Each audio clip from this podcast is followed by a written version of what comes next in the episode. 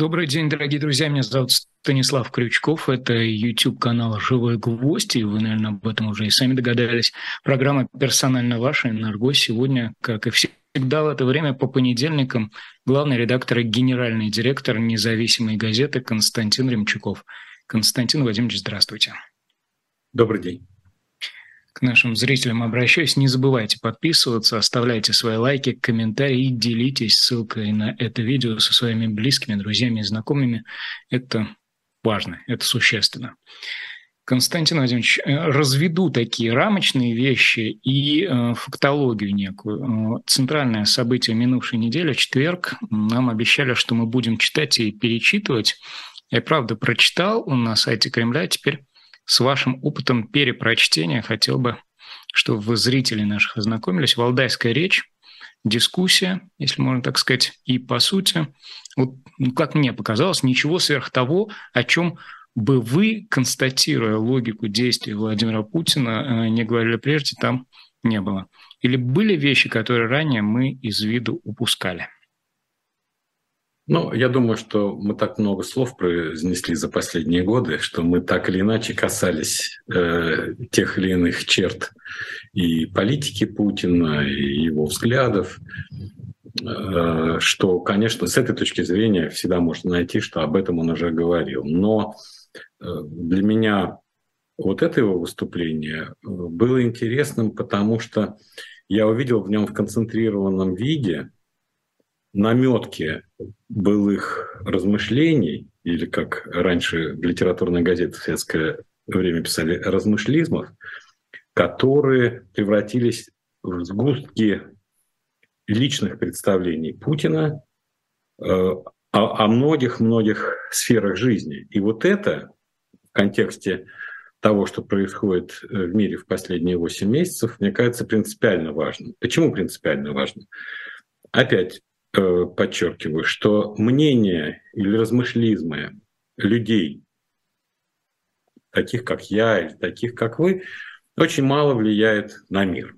Они влиять могут на какую-то группу людей, на какой-то круг людей, на какие-то мысли. А вот мысли, размышлизмы и представления такого человека, как Путин, во главе такой страны, как Россия, обладающая ядерной кнопкой и вооруженными силами, как выяснилось, существенны. Э, для огромного количества стран, э, развития. И вот с этой точки зрения, что я могу выделить? Во-первых, э, во-первых, Путин говорит, я прямо по степени важности для себя, он говорит, например, рабочие люди и в Америке, и в Западной Европе должны бороться за повышение зарплат. Это абсолютно, ну, как бы большевистская, пролетарская, левая повестка. Какого, ну, как бы делегирования полномочий Путин может призывать рабочих людей э, во всем мире бороться за повышение зарплат, хотя самого э, ничего такого в самом таком призыве нет, но для руководителя страны, который не замечает границ, вот в этой позиции вот это является важным, потому что не замечали границы большевики. Мы знаем, что вся революция Октябрьского года делалась как этап мировой революции с ожиданием того, что будет в Австрии, с ожиданием того, что будет в Германии, в Венгрии. И, э, собственно, и Коминтерн был создан, и вся логика Ленина, которую Солженицын очень хорошо вскрыл э, в «Красном колесе», и Ленин в Цюрихе, состояла в том, э, почему, потому что для таких э, доктринеров, как Ленин, очень э, сложно было отойти от научного метода Маркса, потому что Маркс все-таки в своем капитале, доведя до предела логику невозможности развития производительных сил при данных производственных отношениях, предполагал, что такой предел наступает в самых развитых странах. Самые развитые страны производительные силы достигли максимально высокого уровня, а вот производственные отношения, базирующиеся на частной собственности, не позволяют. Оболочка лопается, происходит революция. И вдруг появляется Ленин, который говорит, Россия не самая сильно развитая страна. Ничего, революцию мы совершим в ней сначала. Почему?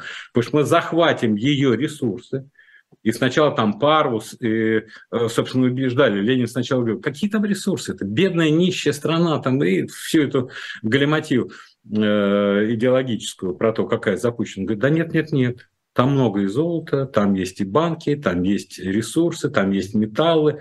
И, собственно, первые месяцы после 17 года в Германию пошли эшелонами и золото, и, и, и все остальные ресурсы, о которых говорил Пармус. Так вот, для чего нужно было? Не самой сильной стране, но захватываем ресурсы и превращаем эту страну в платформу для мировой революции. Вот это была логика. И поэтому отсюда такое количество иностранцев, всяких Белкунов и прочих там э, э, в руководстве, потому что нужны были люди, которые на одном языке говорят с австрийской социал-демократией, с немецкой, и они должны были все это делать.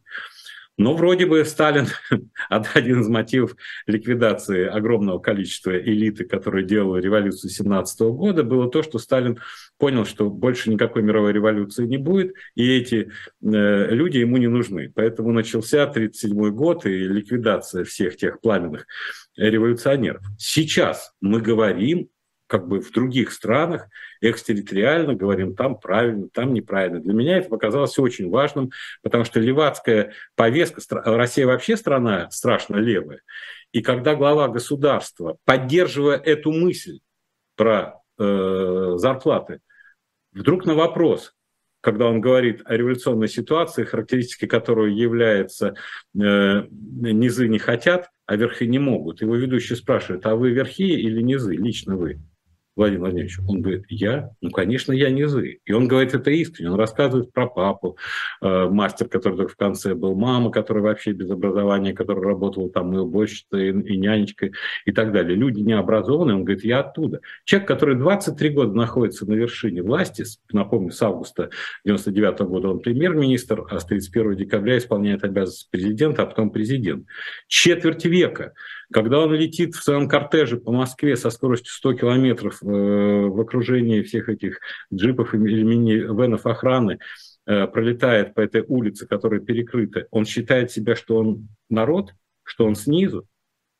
Это поразительная операция сознания. То есть он дает вес своему детству, подростковому восприятию жизни выше, чем его жизнь и ответственность сейчас. И тогда получается, что это ты снизу уже не хочешь жить по-старому. Ну, он же сам ввел этот оборот, низы не хотят. И он говорит, да, я снизу. Поэтому я готов э, к ломке, переломке вообще всего, потому что так, э, такого быть не может. Поэтому для меня показалось в этом выступлении вот эти левые, левацкие э, мотивы трансграничного э, участия э, за всех э, бедняков в мире – вождем которых, э, оказывается, э, вызывается быть Владимир Владимирович Путин.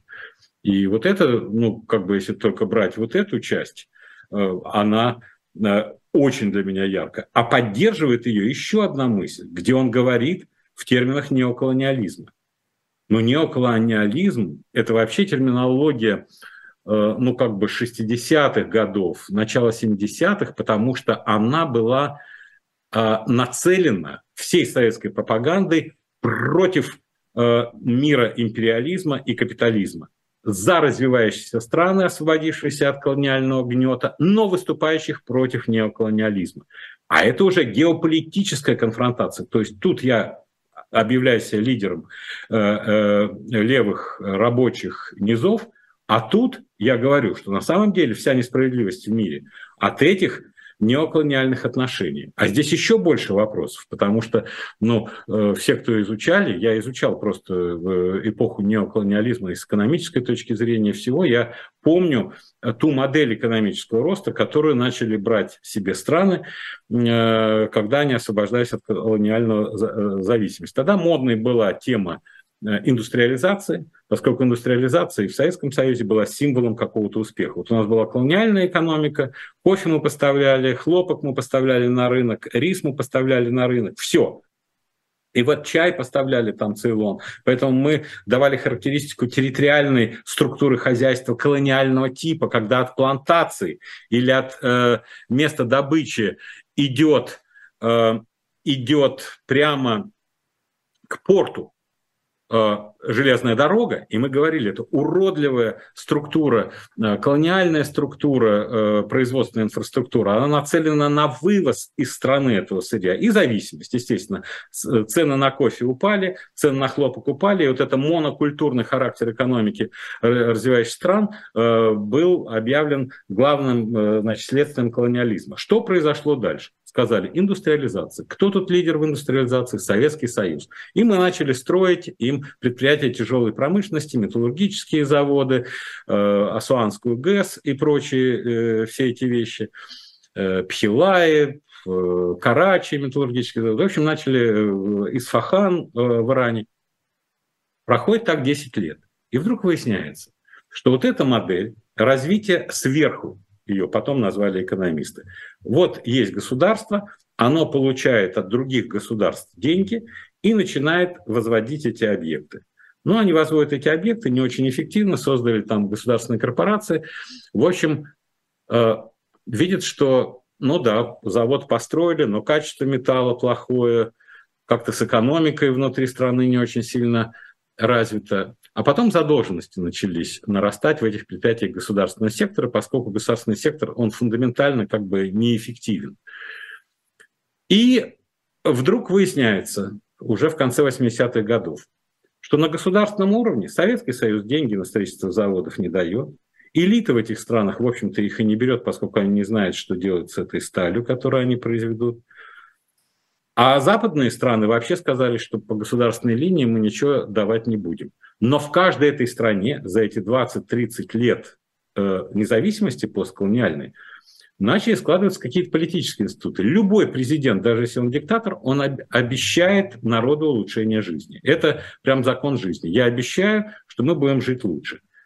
И тогда э, на первый план выходит вопрос, за счет чего, где вы возьмете деньги на то, чтобы жить лучше, как вы будете развивать страну. И тогда появились концепции развития снизу, то есть не от государства. Если раньше примерно 90-95% всех ресурсов шло по линии государства, и вот это развитие сверху вниз шло, то начиная э, с 90-х годов, конца 80-х, пропорции резко поменялась. Теперь уже 90-95% только идет снизу, и только 5% э, сверху государства. Вот это вот изменение развития снизу, это децентрализация, это дерегулирование, э, это привело к тому, что капитал, он, естественно, только частный может быть, иностранный, Самая организованная форма частного иностранного капитала – транснациональные корпорации.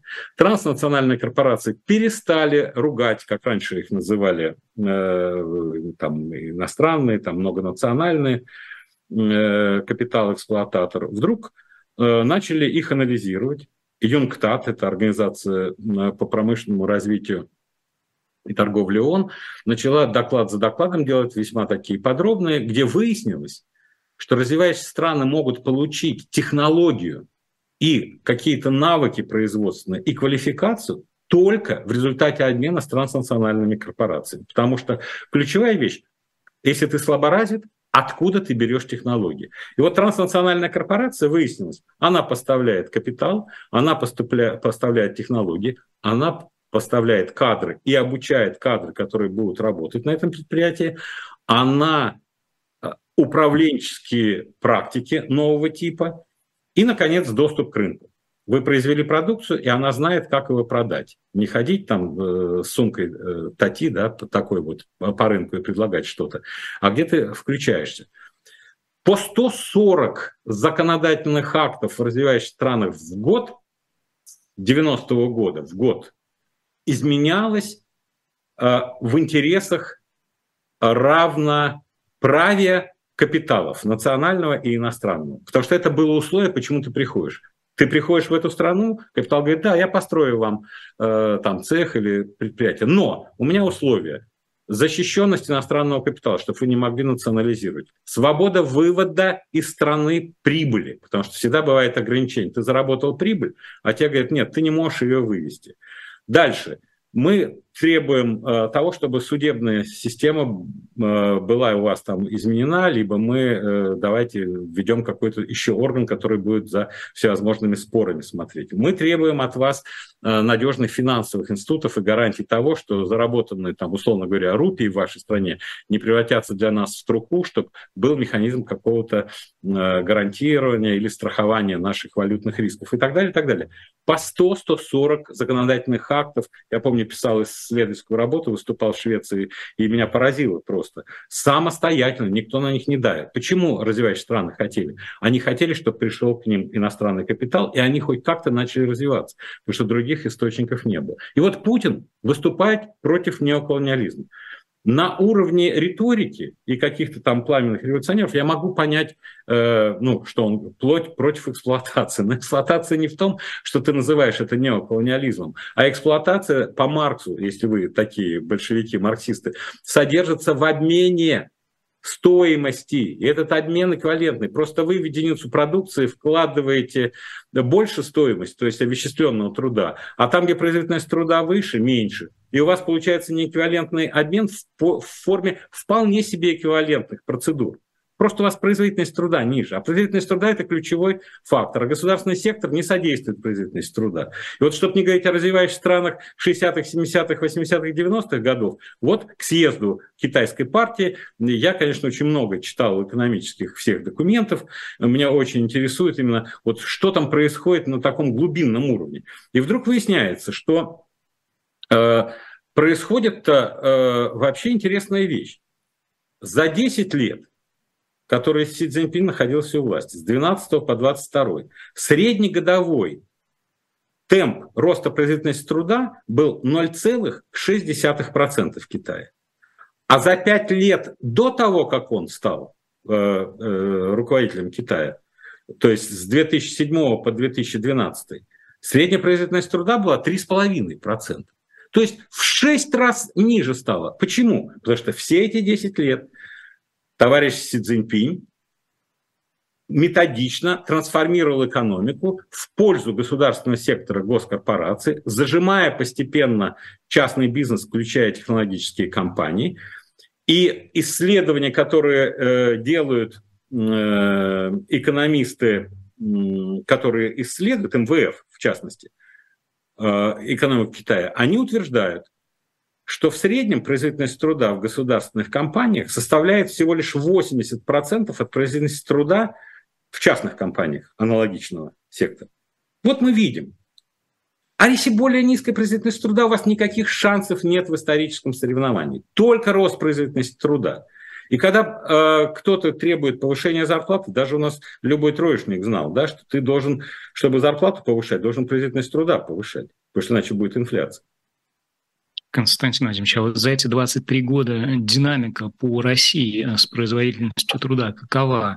И вот э, учитывая описанные вами схемы, это непонимание президентом того, что есть рабочие схемы и схемы нерабочие, или вот вы просто не осознаете глубину момента, говорит нам президент. Вот сейчас мы так поднатужимся, поработаем, а потом как-то вернемся ну, это, к адекватному. Говорю, это революционная риторика, она тема опасна, что ты как бы частностям не придаешь значения, ты не наводишь порядок у себя дома, ты не смотришь за этими показателями, ты не вставляешь их в центр своего выступления. Это же вопрос приоритетов проявляется в том числе, о, о чем ты говоришь. У нас приоритет одного типа, да, и я почему-то страстно с пеной у рта рассказываю вам, почему и э, неоколониализм э, абсолютно невозможно его ликвидировать, абсолютно, потому что ты не понимаешь, кто будет у тебя партнером на той стороне. Если ты, допустим, находишь какого-то подкинутого, я не знаю, руководителя развивающей страны с революционными взглядами, но он-то, э, что он стране-то скажет? Кто у него будет Э, партнером российской э, стороны. А в российской стороне кто это будет? Министерство или это должен быть бизнес? А если это бизнес, то какой бы у нас э, критики не подвергался бизнесу, он у нас все-таки бизнес. Он все-таки рыночно мыслит в основном свои отношения. Он считает издержки. И мы видим, что ты не можешь, ну там, вот этот баланс между безопасностью и свободой у нас, конечно, за последние 20 лет качнулся однозначно в сторону так называемой безопасности. Я не уверен, что безопасность на самом деле так надежно защищена. Но вот эти интернет-компании, наши технологии, э, все это передел собственности. Дуров где-то там э, в Объединенных Эмиратах, по-моему, э, живет.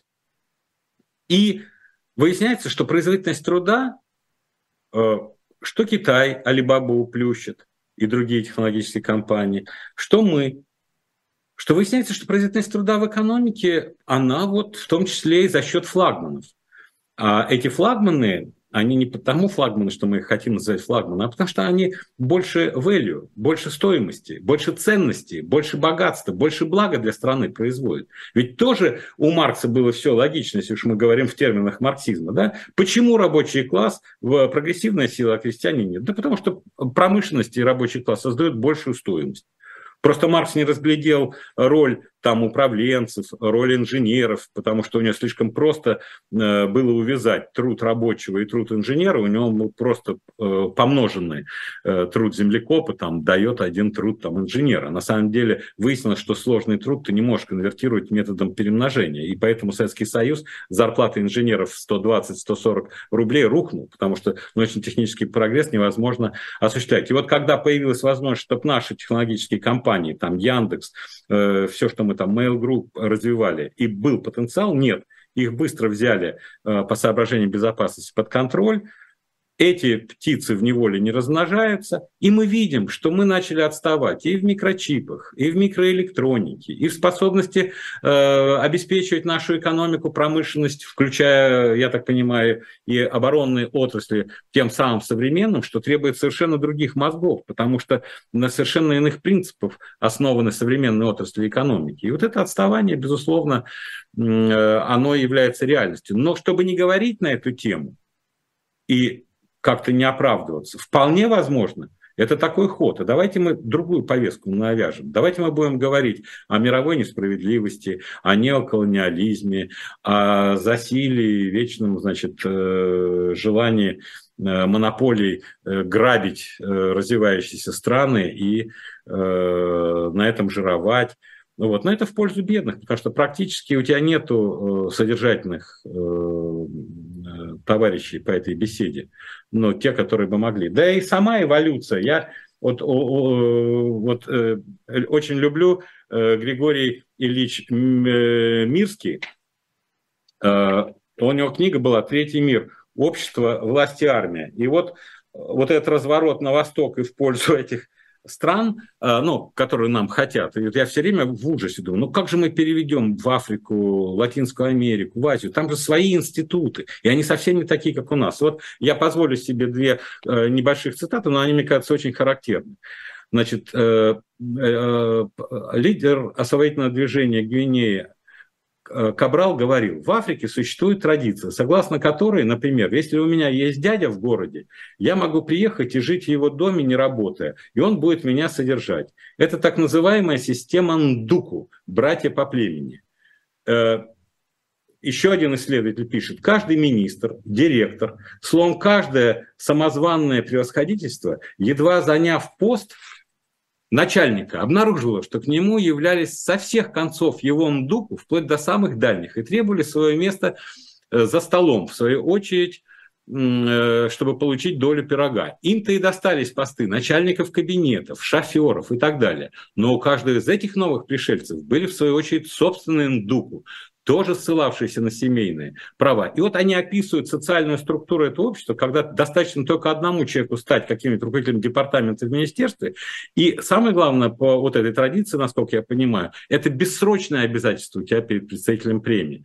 Поэтому если ты хочешь в эту страну попасть, в систему Ундуку, и попытаться договориться, флаг в руки. Но э, главный пафос, я вдруг обнаружил очень интересная э, такая характеристика, которая мне показалось еще более существенно отражающая тех, кто испытывает эти э, мотивы. Когда начали характеризовать, почему же, вот как происходит эволюция вот тех э, стран, которые борются с неоколониализмом, их лидеров. Вот, мне кажется, изумительные слова. Группа молодых революционеров отличавшийся скромностью, духом самоотречения и стремлением к достижению всеобщего равенства, взявшиеся за оружие и надевшие мундиры во имя националистических идеалов, превращается в средних лет милитаристов, пользующихся привилегиями должности, статуса и власти. После долгих лет ограничения, когда повышения в чинах производились медленно, офицеры сейчас быстро продвигаются по служебной лестнице, на них сыплются льготы и привилегии. Революционный офицерский корпус Индонезии, например, превращается в милитаристскую элиту. Он контролирует страну или, по крайней мере, участвует в управлении ею не во имя выполнения миссии и достижения идеала, а ради корыстных преимуществ, как псевдополитическая партия, постепенно устраняющая другие политические партии. То есть до такой степени все один в один происходит. Никаких чудес нет, никакой специфики. Приходят к власти, кричат, мы сейчас все сделаем по-своему, Потом вдруг выясняется, что если ты контролируешь все, если у тебя в руках есть автомат и э, власть, то ты начинаешь э, жить, э, собственно, мы видим, как люди живут и как они вот эту монетарную составляющую компоненту власти особенно ценят. Поэтому, мне кажется, вот теперь резюмируя, можно по всему другому, я слушал выступление Путина, да, но меня вот этот утопический характер выступления, утопический, утопический – это тот, который не укоренен в действительности, он меня тревожит. Потому что одно дело, еще раз говорю, мы с вами говорим в утопических терминах и что-то там говорим. Другое дело, э, конечно, страна и реальное понимание того, что происходит. И если ты сам себя считаешь, что ты низ представляешь, а не верх, 23 года находясь на самой вершине, то э, а как же ты другие вещи тогда понимаешь? До какой степени реалистичен твой взгляд на все то, что нужно, ценно и, э, самое главное, реалистично изменить? Потому что Россия сейчас стоит перед необходимостью предельно реалистичного взгляда на новую вот эту реальность. Ну, собственно, как глаз вопиющего в пустыне спустя сутки после выступления президента раздается голос этого бизнеса, ну, в лице Дерипаски, допустим, который говорит, что ну, не хватает смелости руководству, что нужно снижать для привлечения негосударственных инвестиций ключевую ставку. А, собственно, Сандуку-то, наверное, к Дерипаске приходит, а к президенту прийти невозможно, потому что система выбрана, выстроена так. А вот знаете, что я главного не услышал? Ну, для себя, во всяком случае – цели. Я не увидел никакого целеполагания. То есть вот вы говорите утопия. Утопия, ее же надо строить э, хотя бы во имя понимания, к чему-то, к чему ты идешь. А тут нас невозможно сбить с пути, потому что вокруг... Ну, почему? В целеполагании, по-моему, сказано, что мы сейчас э, создаем новые правила игры в мире. В мире, новые... в мире, но не в России. Нет, а Россия, есть, знаете, слушайте, помните, анекдот в советское время был, у меня мама его любила, когда хлеба не было при Хрущеве, и все говорили, а как же так, мы идем к коммунизму, да, хлеба нет. А тому, кто вопрошал, э, отвечали, по что в дороге, то есть. Вот придем, тогда и поедим. Вот и сейчас. Если мы идем к новому мировому революционному порядку, когда мы должны сокрушить всех этих э, наглых империалистов, охамевших, вот. И, и вот тогда посмотрим, чем мы будем заниматься. Вот еще раз говорю, как только мы переходим в сферу внешних миссионерских задач, это э, Путин не оторванно говорит, э, примерно в таких терминах вот всю жизнь говорят э, идеологи вот этого консерватизма, и, там и Кургунян, и, и Проханов, и многие другие, да, потому что у них основной тезис в течение многих лет, и выяснилось, что он услышан, что Россия без вот этих мессианских задач не имеет перспектив, не имеет будущего. Особенность русского менталитета, что нас нельзя пичкать вот этой э, скучной благополучностью нашего бытия, что у тебя есть хорошая квартира, у тебя есть сытный ужин, у тебя есть телевидение скучное, да, нам нужно что-то. И они доказывали, причем, то есть э, люди, которые придумают, говорят, нам нужна идеология, нам нужна русская идея, им в голову не приходит, что русская идея или, иде... или идеологии может быть простая вещь, благополучие каждого своего гражданина, каждого буквально, чтобы у него была приличная квартира не стыдная, чтобы у него она была оборудована всем то, что необходимо на данном этапе развития цивилизации, чтобы у него было хорошее здравоохранение, у его детей и внуков хорошее образование, хорошие перспективы, стабильная, мирная Э, предсказуемая жизнь. Вот это никогда, они говорят, это скучно, стыдно, стыдно даже думать в этих терминах. А вот миссионерский, а вот давайте сейчас перевернем весь мир, а вот давайте мы возьмем его за горло и скажем, что неоколониальному миру не быть, вот это да, потому что тут никто не считает, Э, ну, потому что действительно стыдно, когда у тебя такие планы, да, ты приходишь, говоришь, надо там зарплату немного повысить, или с инфляцией как-то надо бороться, с потребительской корзиной,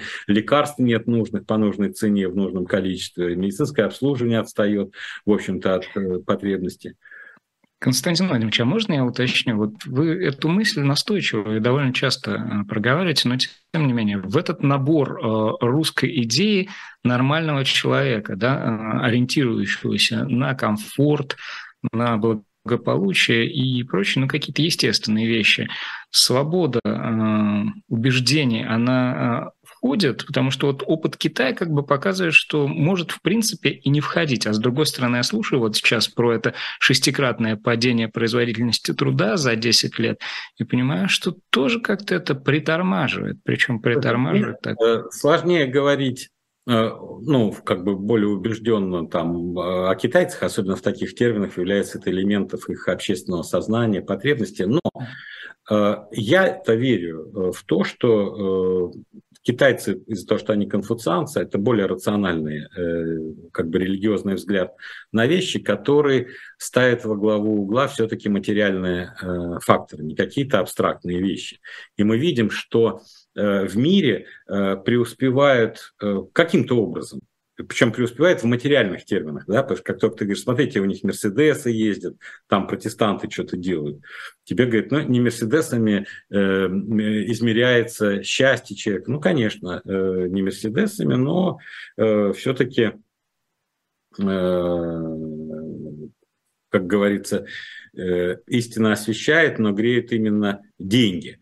Вот. А главное, почему ты не можешь сделать Мерседес?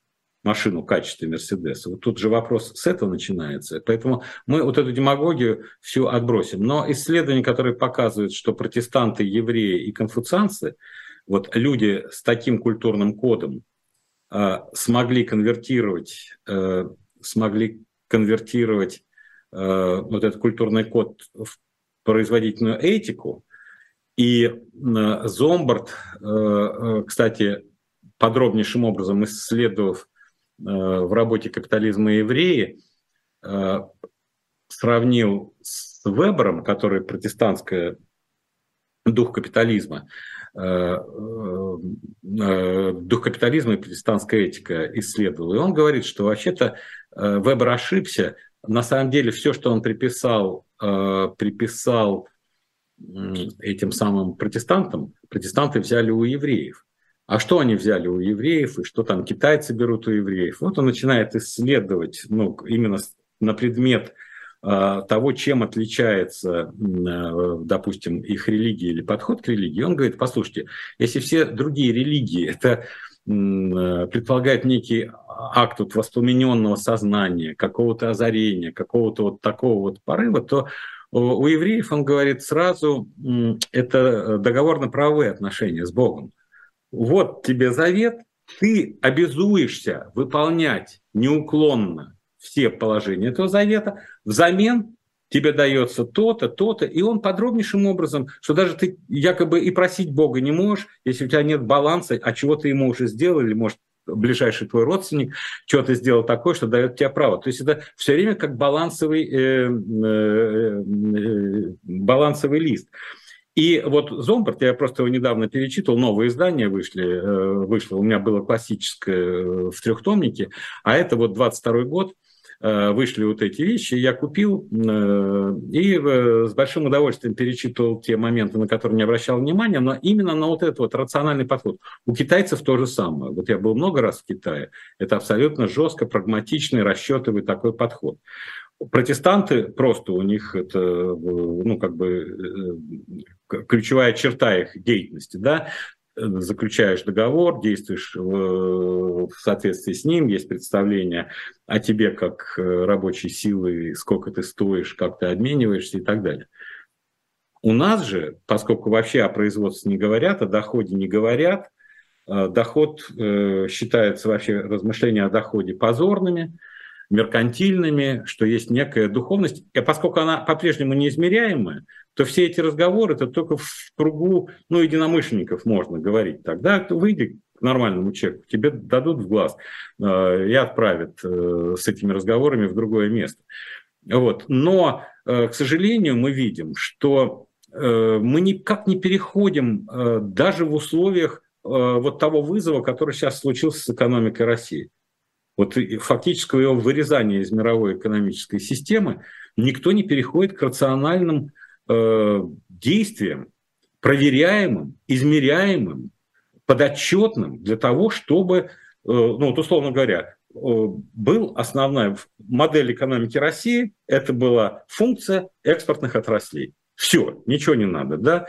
Y равно f от x, где x экспортные отрасли. Самая простая формула э, в экономике. Сейчас вот это x экспортные отрасли можно выкинуть. Значит, у нас тогда не экспортные отрасли должны э, быть функцией нашего экономического роста. А что?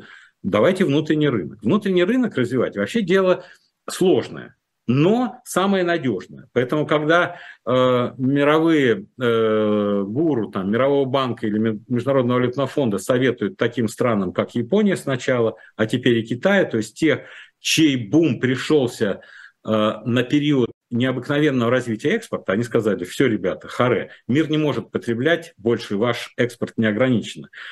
Перейдите-ка вы, э, дорогие друзья, к развитию внутреннего спроса. Пусть там у вас что-то, у вас качество жилья улучшится, чтобы люди жилье покупали, мебель, там, машины, э, отдых, чтобы был. Такая тяжелая схема, но мы вынуждены, мы, мы этого делали медленными темпами, но сейчас мы вынуждены делать. А что это такое? Это значит, вы же не можете говорить, мы э, там кому-то подарим 500 тысяч тонн зерна, подарим африканским странам или там развивающимся странам, говорит Дмитрий Патрушев, министр сельского хозяйства. Просто даром отдадим. Ну, это хорошо, даром дать 500 тысяч тонн э, зерна можно. А э, мне вот сообщают э, из регионов, ну, мы много получаем всяких писем там от людей, что из-за того, что они не могли прокредитовать вот эти маленькие фермеры свои хозяйства, и они не уверены были в рынке, потому, потому что он такой неэластичный, они взяли и запахали свой урожай, который они получили вот сейчас там в сентябре, в октябре, просто чтобы не тратить деньги даже на сбор, хранение, передачу, потому что все равно все пропадет, будет только расходы бензина. Поэтому они оставили это в земле. Вот. Простой кейс. Вот возьмите несколько областей, где такое произошло. Посмотрите, а вот что нужно было? Поговорите с этими крестьянами. Крестьяне вам скажут, нам нужен был кредит, недорогой, не кабальный, чтобы мы могли все это собрать, упаковать, а если бы еще было где хранить какие-то на территории э, этого субъекта федерации хранилища, э, холодильники, допустим, это было бы очень хорошо инфраструктура. Еще нам хотелось бы, чтобы э, была транспортировка хранения. То есть все то, что, о чем говорил Горбачев э, там 40 лет назад, когда он начинал реформу агропромышленного комплекса. Э, производство, транспортировка, переработка, хранение, вот это будет, ничего не делается. Ничего не... А представляете, если ты, у тебя помидоры пропали, и ты их запахал, да, а если ты их законсервировал, а если ты из них сделал какой-то томатный э, штуку, да, у вас, во-первых, цена, во-вторых, хранение. Вы не должны сразу за три дня этот помидор. Вы можете его через полгода съесть. У вас э, производительность труда выше, поскольку у вас другой квалификации люди должны это делать. И вот вся цепочка пошла. И так по каждой отрасли можно сказать ну, по крайней мере, там, где именно организационные и интеллектуальные усилия важны. Я не говорю о том, что так легко сделать с микрочипами, потому что там уже не только интеллектуальные, организационные, там среда нужна для того, чтобы э, все эти коротышки придумывали э, то, чем нас удивлять. Э, вот. А выясняется, что без этой среды у тебя не получается творчество. Все страньше и страньше, как говорила Алиса в книжке Льюиса Кэрролла. И я, кстати, воспользуюсь возможностью несколько слов о книгах, о книгах, которые вы можете к зрителям обращаясь, посмотреть э, на сайте Shop Dilettant Media. Так называется «Все страньше и страньше. Как теория относительности, рок-н-ролл и научная фантастика определили 20 век». Говорили вы э, по-моему, Константин Владимирович именно об этой книге в одном из предыдущих эфиров. Джон Хикс написал.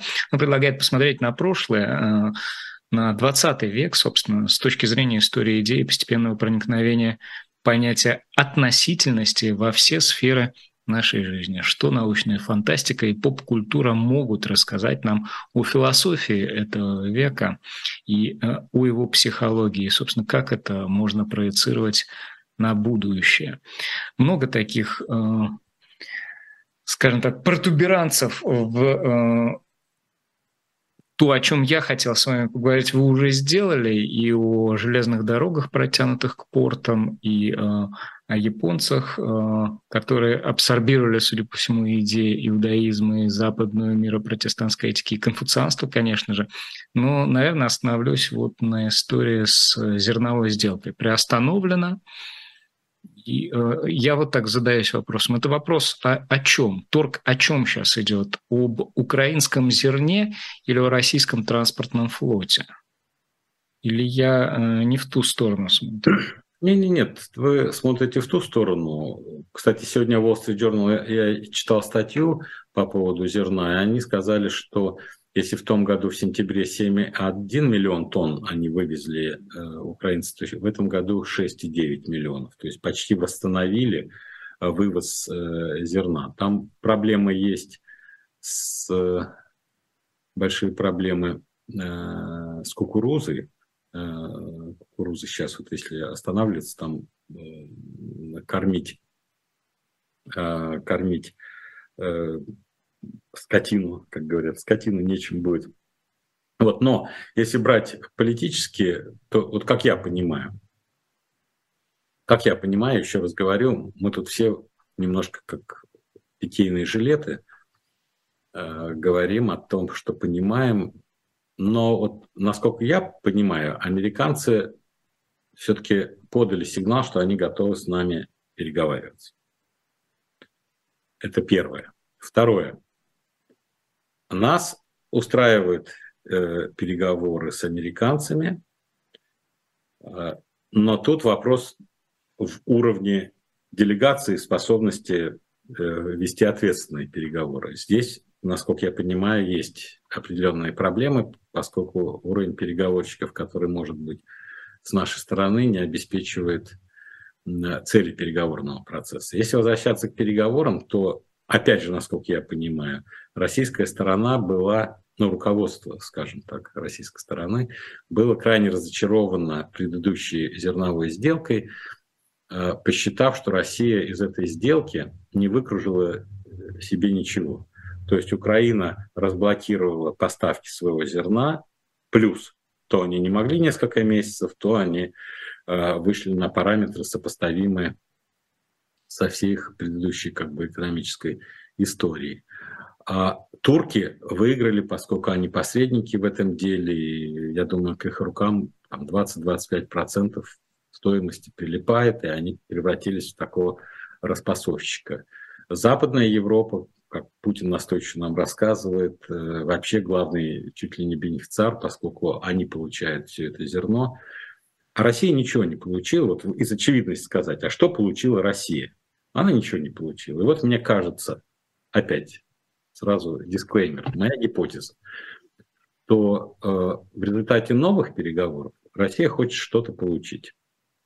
Что-то получить, чтобы это было так же очевидно, как это очевидно с Украиной, как это очевидно с Турцией, как это очевидно, как это очевидно с Западной Европой, куда направляется э, зерно. Э, вот. Поэтому есть и ну, геополитический международный аспект, чтобы показать, что накануне зимы не только не будет энергоресурсов из России, но и зерна. И давайте э, постарайтесь. Вот сегодня Лулу сообщили, что избрали в Бразилии президента. Да? Он сказал, моя главная задача – борьба с голодом. Вот. Левый президент с такой судьбой, там, осуждали его, был президентом. Да? Вот, задача номер один. Я вот думаю, ну, какую задачу номер один скажет только что избранный с результатом, по-моему, 50,2 или 50, э, какой-то прям э, статистическая, как мы говорим, погрешность. Да? На но, тонкую прошел. На тоненькую прошел, но говорит, голод в Бразилии, голод. Вот эта тема голода, это серьезнейшая тема. Поэтому я думаю, что сейчас э, и, и генеральный секретарь ООН, и все начнут атаковать Путина, э, но Путин будет теперь другой переговорщик, чтобы что-то из этого выкружить. Поэтому я вижу... Ну, вот чисто... Да. Чисто теоретически, что можно выторговать, чтобы оно было явно и заметно э, самому Путину в ходе этих переговоров? Ну, по Украине там понятно, территория. А здесь? Это из области экономики? Это же часть э, общего плана, да, то есть э, если кто-то есть гаранты, кто-то влияет на, на Украину, вот в результате сделки кто-то должен повлиять на Украину, чтобы она что-то там признала. Я думаю, таким вот образом. Или э, заморозить конфликт на этой стадии, или прекратить военные действия, или начать какие-то э, тип переговоров. Ну, в общем, э, то, что может, ну, я мог бы придумать, если бы я отвечал за это. А можно я вот, вот в какой в каком срезе поставлю вопрос. Если сейчас что-то выторговывается, то по большому счету это если мы отматываем до линии 24 февраля во временном плане, будет приобретением или компенсацией потерянного после 24 февраля? Для кого? Для России, прежде всего. То есть вот Это Россия сейчас э, работает на, э, на наращивание чего-то, чего у нее не было до 24-го, или э, уже просто ну, поми- минимизирует издержки и потери, которые были понесены в результате не, не, ну, ее собственных 20 там, или 22 процента территории э, прирастила Россия э, того, с того момента, 24 первого. Есть доступ к Крыму сухопутный. Есть, есть. Э, поэтому в данном случае я не так. Тут же вопрос в другом. Позиция украинских э, э, властей политическое, по крайней мере, то, что я слышу, однозначно. Никаких переговоров, пока не выйдем на границы 90 там, какого, второго года или 91 -го года, да, включая Луганскую и Донецкую народную области. Если мы посмотрим, где э, ведут военные действия наши войска российские, то мы видим, что они хотят все-таки какой-то точки времени этой осенью выйти на полный контроль Луганской и Донецкой области. Это для меня совершенно очевидно. Основной упор делается тут. Значит, вопрос. Минимум – это Луганская и Донецкая, то, что Путин называет защита народа Донбасса.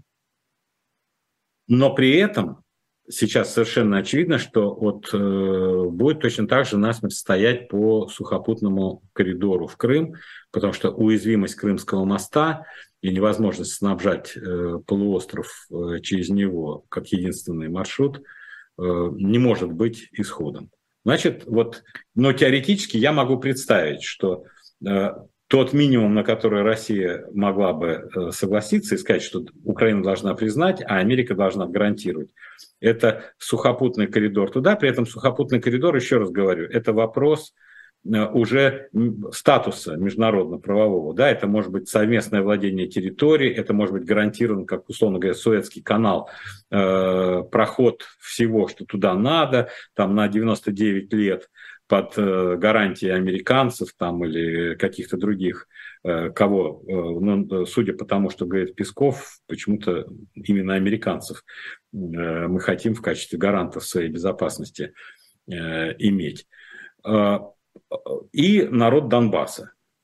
Вот, и Крым не трогать. Но на данный момент, вот, вот на сейчас, вот на наше, на наше время, 15 часов 48 минут 31 октября, я не вижу ни одного человека в Украине, кто мог бы сказать, хорошо, давайте об этом поговорим. Это исключено. Видимо, российские власти, они же не дураки, они же не, не дурнее нас с вами, они тоже это понимают. И тогда они говорят, слушай, если с украинскими ребятами невозможно даже начинать э, разговор относительно переговоров.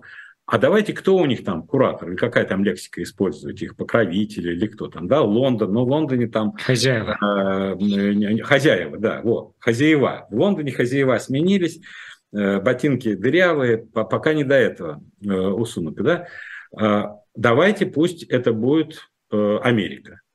А Франции и Германии доверия нет, поскольку в глазах российского правящего класса э, эти лидеры Франции и Германии Э, не, не себя не зарекомендовали. Плюс Штайнмайер вернулся из Украины с воинственными речами и, по-моему, э, обозначил новую главу в истории Германии послевоенной, что теперь Германия э, просто закрывает даже глаза на Россию как на возможного партнера до того, как не случится то, что они хотят. Вообще такого не было, чтобы ФРГ сказала, что Россия больше не будет, и он и он дает старт именно Штайнмайеру, у которого была своя формула Штайнмайера, да, мне кажется, в политическом плане это гигантское значение. Это мощнейшая европейская держава говорит, что все, хватит ныть, мы не хотим э, там иметь с Россией никакие отношения. Хотя вчера я беседовал с одним бизнесменом, который с Германией связан. Он говорит, ему на уровне бизнесменов германских э,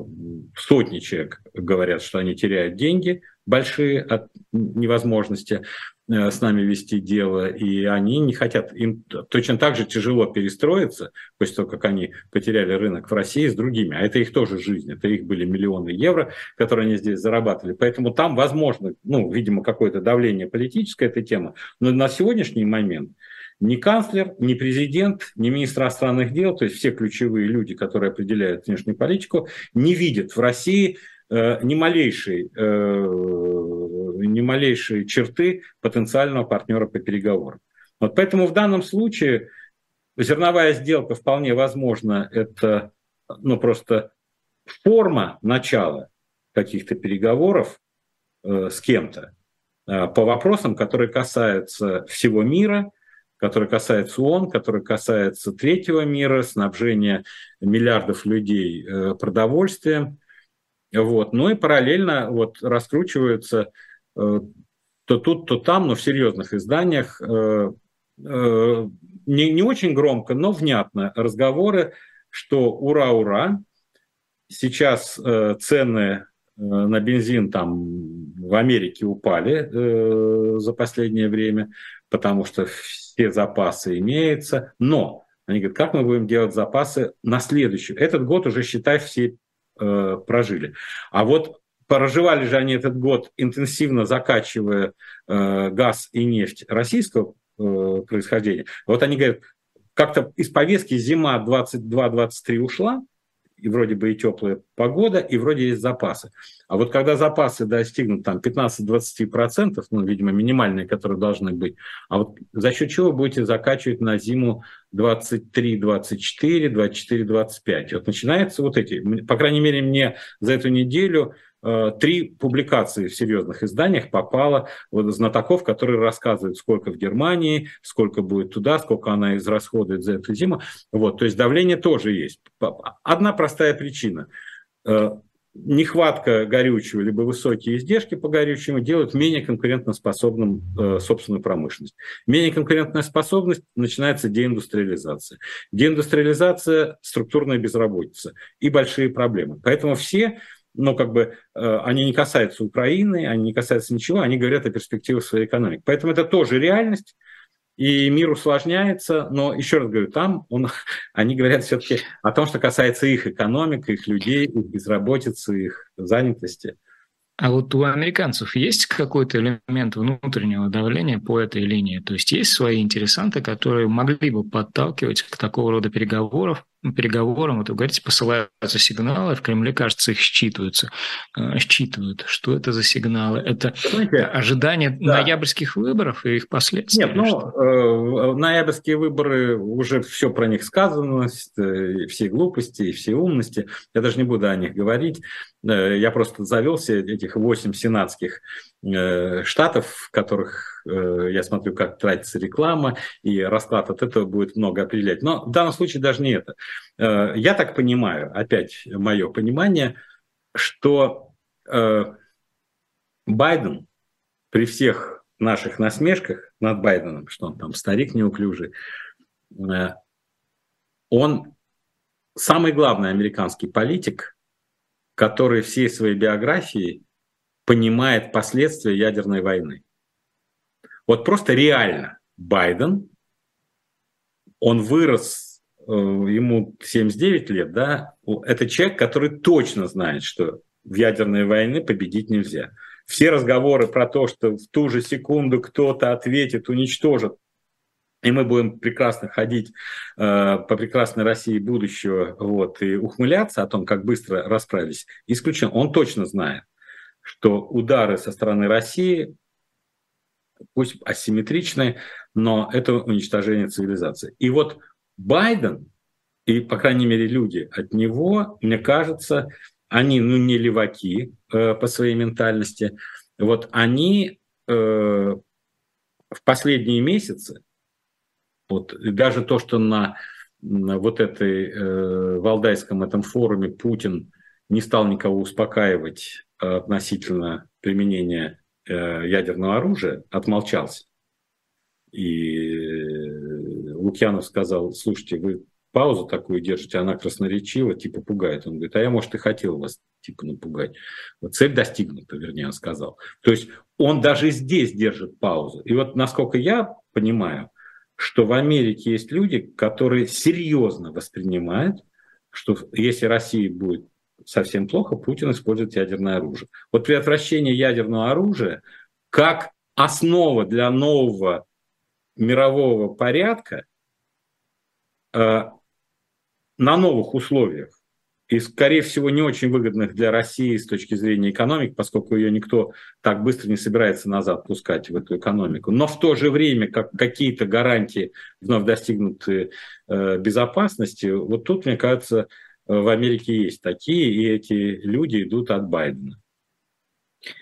Меняю тему под занавес на полторы минуты, Константин Владимирович. Э, указ должен был появиться о завершении мобилизации. Вот вам как представляется? сверну... Э, Шойгу доложил, что все набрали, 300 тысяч. Все ждали этого указа. Закрываем лавочку. Не дождались. Я формально э, не знаю, должны или нет. Если ты издаешь приказ, я, я э, обязываю вас набрать 300 тысяч тонн воды и заполнить резервуары. Как только вы мне докладываете, что вы 300 тысяч тонн воды Э, набрали и заполнили резервуары, должен ли я издать приказ и сказать, прекратите набирать воду и заполнять резервуары. Я не знаю, может это действует по факту доклада э, подчиненного начальнику, что ваш приказ э, выполнен. Или я говорю, повернитесь, пойдите, поймайте шпиона. Вы приводите мне шпиона, и я радуюсь. А вы потом уходите к себе в землянку и говорите, слушай, а он мне не дал приказ не ловить новых шпионов. Константин Владимирович, нагревание резервуара иногда приводит к тому, что количество воды, э, набранной в него, э, несколько сокращается. Не пугайте меня, не пугайте. И ну, нужно э, заполнять заново, и все этого переживают. О книгах могу попросить вам рассказать, да. что посоветовать? Я, я, я в этой неделе, поскольку очень много читал всяких докладов международных организаций, вот именно как World Investment Report и все, то есть было много э, такой фактологии, как, как, как существует мир в сегодняшних условиях, а небольшие такие 200-страничные эти доклады. Поэтому я читал в основном легкие книги для души, то, чтобы... И могу порекомендовать на одну книгу странный такой Рафаэль э, Гругман, называется «Смерть Сталина». Все версии и еще одна. Этот человек очень добросовестно собрал все версии смерти Сталина, которые были мемуарной литературы от Хрущева и Аллилуевой до Волкогонова и Авторханова, кто там говорит, и он разбирает, почему не мог Берия, какую роль играл Игнатов, э, как пришли Маленков, э, Хрущев к Сталину э, накануне его смерти Берия. Оказывается, был приказ выселить всех евреев, из Москвы, и все буквально перед смертью. И они у себя на пленуме не приняли решение, не решились э, евреев выслать, пришли, сказали Сталину. Сталин якобы разозлился, выгнал их и сказал, идите отсюда. Вот. Ну как же без него проводят? И вот уже начали огрызаться. И он так перенервничал, что он умер. Ну, в общем, получите удовольствие. По крайней мере, те, кто мало читал про э, смерть Сталина, все версии, он получит в концентрированном виде такой синопсис. И совершенно великолепная книга совсем другого типа. Это расшифрованный Гоголь, это Борис Соколов, он анализирует Ви, Тарас Бульба, ревизор «Мертвой души» в контексте и переписки Гоголя, и его значения. Вот это вот совершенно оторваться невозможно. Это такое погружение в мир, потому что, как он говорил, я русский православный писатель, как бы Гоголь сам тут отвечает какой, но э, страдания его, как его за ревизор все возненавидели, как он переживал от того, что в театр попасть нельзя, уже четвертое представление, билетов не достать, и что его готовы сгрызть все, и чиновники, и, и, и, и только царь Николай II дал ему там две с половиной тысячи рублей гонорара и спас фактически от расправы над ним, но какая депрессия от этого, но книга великолепна, расшифрованная Гоголь, тоже в большом количестве текстов, мне кажется, он не испортит, а расширит, может быть, представление тех людей, которые когда-то интересовались э, этим гением русской культуры. Константин Ремчуков, человек, который читает. Константин Владимирович, не оставляйте нас пока. А, я сейчас а, анонсы на последующие часы сделаю, а потом мы с вами прощаемся. Да. Ладно? Пускай люди полюбуются. 16.05, атака с фланга ну, как всегда, собственно, по понедельникам по Zoom журналистка-феминистка Лиза Лазерсон и политика-журналист Максим Шевченко. Проведет эфир Никита Василенко в 17.05 «Слух эхо» с Ирой Баблоян, а в 19.05, обратите внимание, особое мнение с политологом э, Ниной Хрущев, Хрущевой, э, профессором университета Нью School в Нью-Йорке. Проведет этот эфир также Ирина Баблоян. И в 20.05 уже второй выпуск новой программы Мовчания. По Zoom будет Андрей Мовчан, финансист, основатель группы компаний по управлению инвестициями Movchan's Group. Проведет этот эфир Евгения Большакова. На другом нашем канале «Дилетант» в 18.05 э, программа «Тираны». Тема Эрих Хонекер, это ГДРовский лидер. Ведущий в студии Айдар Ахмадиев и Сергей Бунтман. Константин Владимирович, я благодарю вас искренне. Спасибо вам и берегите себя. Удачи. И вам всего доброго. И зрителям пока. Зрителям пока. До свидания, друзья.